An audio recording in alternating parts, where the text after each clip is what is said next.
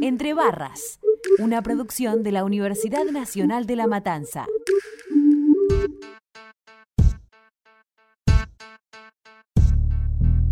Se lo damos en 3, 2, 1, tiempo.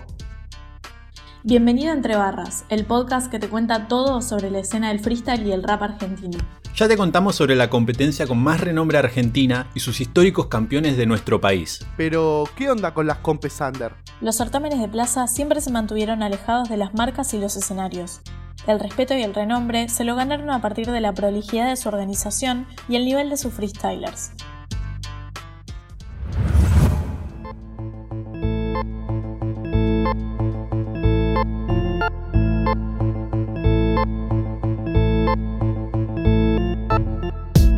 Competencias son las que hicieron historia y llevaron al rap a la explosión que vivió en los últimos años. Y si hablamos de explosión, tenemos que mencionar al quinto escalón, A muy pocos les daba la nafta para competir en el quinto. Fue una de las competencias más importantes que a partir de 2012 reunió miles de personas en el Parque Rivadavia. Motherfucker, de flow tengo los litros. Este me quiere venir a matar, es un nene, lo rompo todo en el micro.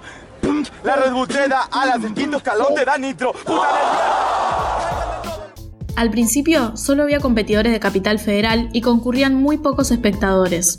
Su creador fue Alejo Acosta, un pibe de Villa Crespo que con 13 años emprendió este viaje rapero. A los pocos meses se sumó otro joven de 18 años llamado Matías Werner y su AKA era Mufasa.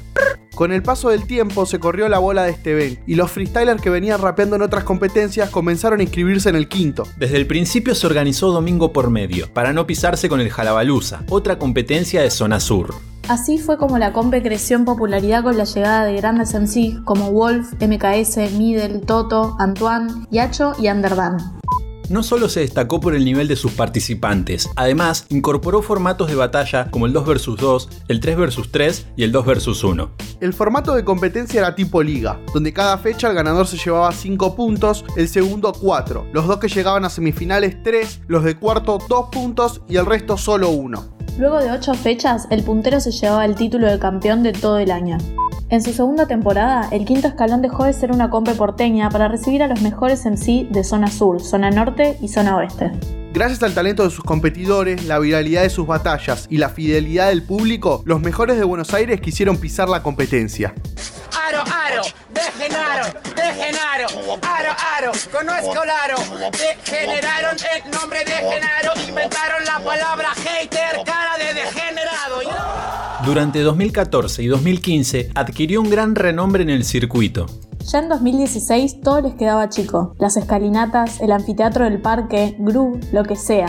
Por eso, la organización debió plantar un escenario con micrófonos y equipo de sonido frente al monumento de Simón Bolívar en el mismo Parque Rivadavia.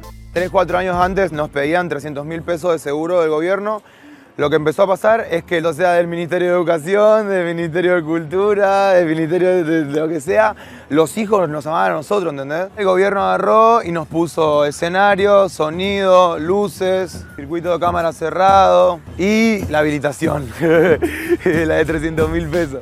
Podemos decir que el quinto escalón era una nueva religión en el mundo del rap argentino y sus discípulos eran jóvenes menores de 18 años. Año tras año, la competencia crecía a pasos agigantados. Y en su mejor momento, Alejo y Mufasa anunciaron que la temporada de 2017 sería la última. Algo muy importante que tenemos que contarles es que este año, 2017, es el último año del quinto escalón. Estos últimos meses nos dimos cuenta con Alejo, con ICA, que tenemos visiones distintas para lo que es el quinto escalón eh, y decidimos también preservar la amistad que construimos en estos años y entendimos que lo mejor es dejar el quinto como está, terminar en 2017 y de ahí en adelante seguir con nuestros proyectos personales. O sea que no se van a poder librar de estas caras en HD tan fácil. Miren este rostro, baby, miren este pelo, Dios mío.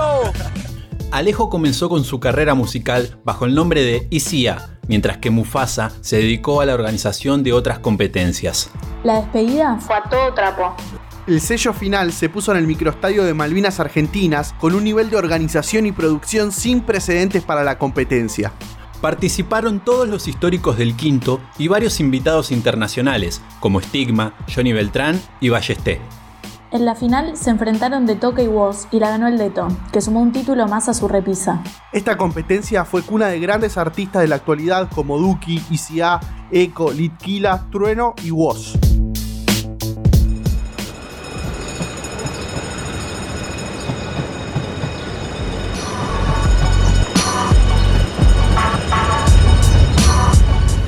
Las estaciones de trenes de Capital Federal y del conurbano son lugares de reunión y refugio para el rap. En 2009 nació Jalabalusa, de la mano de De Toque, Urbance y Seque. Los tres raperos de Zona Sur organizaban la competencia los domingos en la estación de Claypole.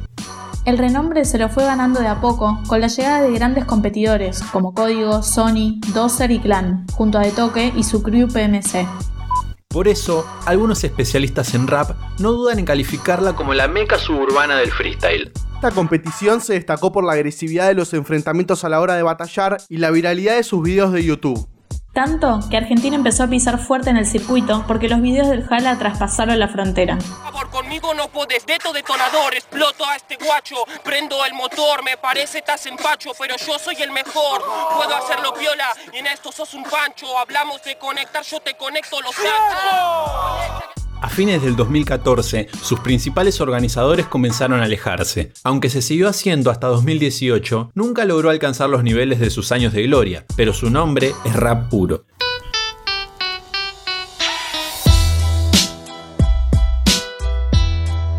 Sudamétrica es una de las crew más grandes del país y ganó mucho renombre a partir del parate de Red Bull. Comenzó a organizar a Cara de Perro, una competencia que suplantó a la Batalla de los Gallos entre el 2009 y el 2011. Por ella pasaron los mejores competidores del país, como Cody, Sony, Tata, Papo y De Toque.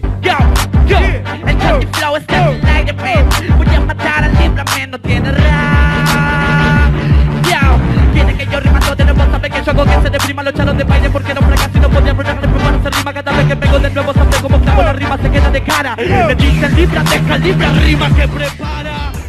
La organización permitió que se formaran regionales independientes en diferentes partes del país previas a la gran final nacional. Además, trajo consigo un certamen local para competidores menores bajo el nombre de A Cara de Perro Juniors. Fue una de las primeras competencias que le dio mucha importancia al rol social del rap, ya que creían que un minuto arriba del escenario era un minuto menos en la calle. No, no, yo. ¿Qué onda, Rocky? Vos estás contra las cuerdas. Voy pisando como ustedes siempre son la mierda. Me hice 3000 kilómetros para que un estúpido me hable de mis piernas. Por eso sobresalía el debate de ideas con ingenio y penalizaban cualquier tipo de insultos. A pesar de la vuelta de Red Bull, Sudamétrica siguió organizando esta competencia. En 2019 agregó una instancia internacional. Los campeones nacionales se reúnen una vez por año a competir en un único país. El año pasado el representante argentino fue Tiago, que llegó a la final frente a Kaiser, de Chile, y no pudo vencerlo siendo local. A cara de perro es una competencia que comenzó siendo muy under y tenía marcado un objetivo social. Y hoy alcanzó grandes niveles de masividad por el comprometido trabajo que hicieron durante años.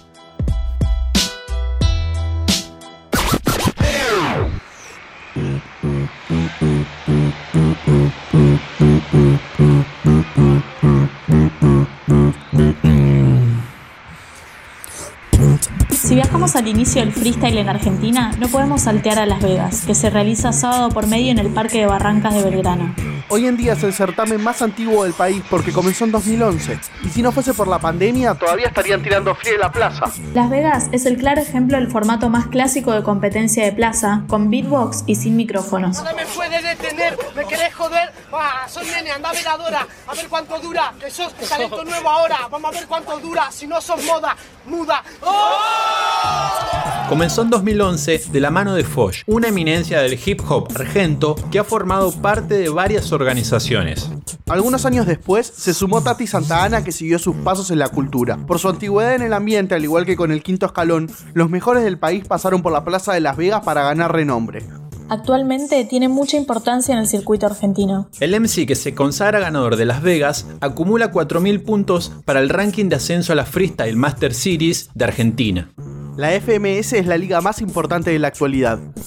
A lo largo de su historia y hasta el día de hoy, pasaron por Belgrano hombres y mujeres destacadas del under argentino como Acru, MKS, Wolf, Trueno, Duki y Roma. También pasaron algunas figuras internacionales como el colombiano Balleste y el chileno Teorema. ¿Qué te pasa? No tienes miraciones. Estás aquí, me rimas sin direcciones. Tú te llamas suspiro. Tú quédate tranquilo, quede un respiro. Me aspiro tus aspiraciones. Tras el fin del quinto escalón y el Jalabalusa, Las Vegas se posicionó como una de las competencias under más importantes.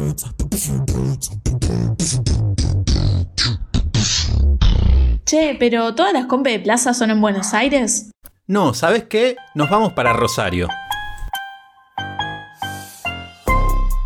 En todas las provincias fueron apareciendo muchas competiciones que le dieron voz a grandes talentos. Una de ellas fue Rosario Under Free, una liga que surgió de la pasión de los pibes que se juntaban en las calles de la ciudad en 2015.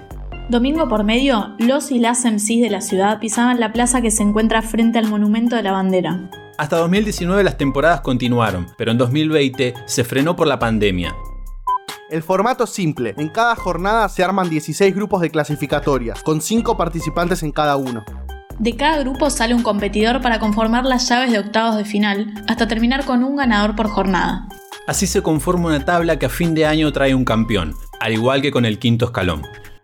Este es un Bobby, lo voy a matar cual hobby De esa cara que tenés, matarte a vos va a ser un hobby Te voy a mostrar hermano, vos sos un Playmobil Me dice que es Bati chica y va tu chica en Batimóvil Durante 2017, la organización llevó grandes nombres a participar del certamen. Los competidores de Buenos Aires viajaban una vez por mes para batallar en alguna fecha. Incluso sus organizadores fueron los primeros en pagar por la presencia de algunas figuras. Sirve igual porque juega de 10 chacal, vos solo agua podés alcanzar. ¿Cuál es el H2O? ¿El que vas a transpirar o la 2H de hip hop que te acabo de implantar? En febrero de 2017 rompieron un récord nacional. En una sola fecha, en Rosario se reunieron más de 3.000 competidores de todo el país, superando la convocatoria del quinto escalón. Rosario Under Free sigue vigente y también forma parte de las ligas que suman puntos para FMS. Las competencias de plaza fueron y siguen siendo fundamentales para la cultura del rap. Los pibes dieron origen a una industria multinacional a partir de un pasatiempo que los apasionaba. Todo este movimiento tan consolidado que ves hoy existe gracias a esas reuniones entre amigos en una plaza. Ahora que te paseamos por el under argentino, contanos cuál es la compe de plaza que más te ceba en arroba unlampodcast. Te esperamos en el próximo episodio con la crew. Escuchaste un podcast del Taller de Elaboración y Producción en Medios de la Universidad Nacional de La Matanza.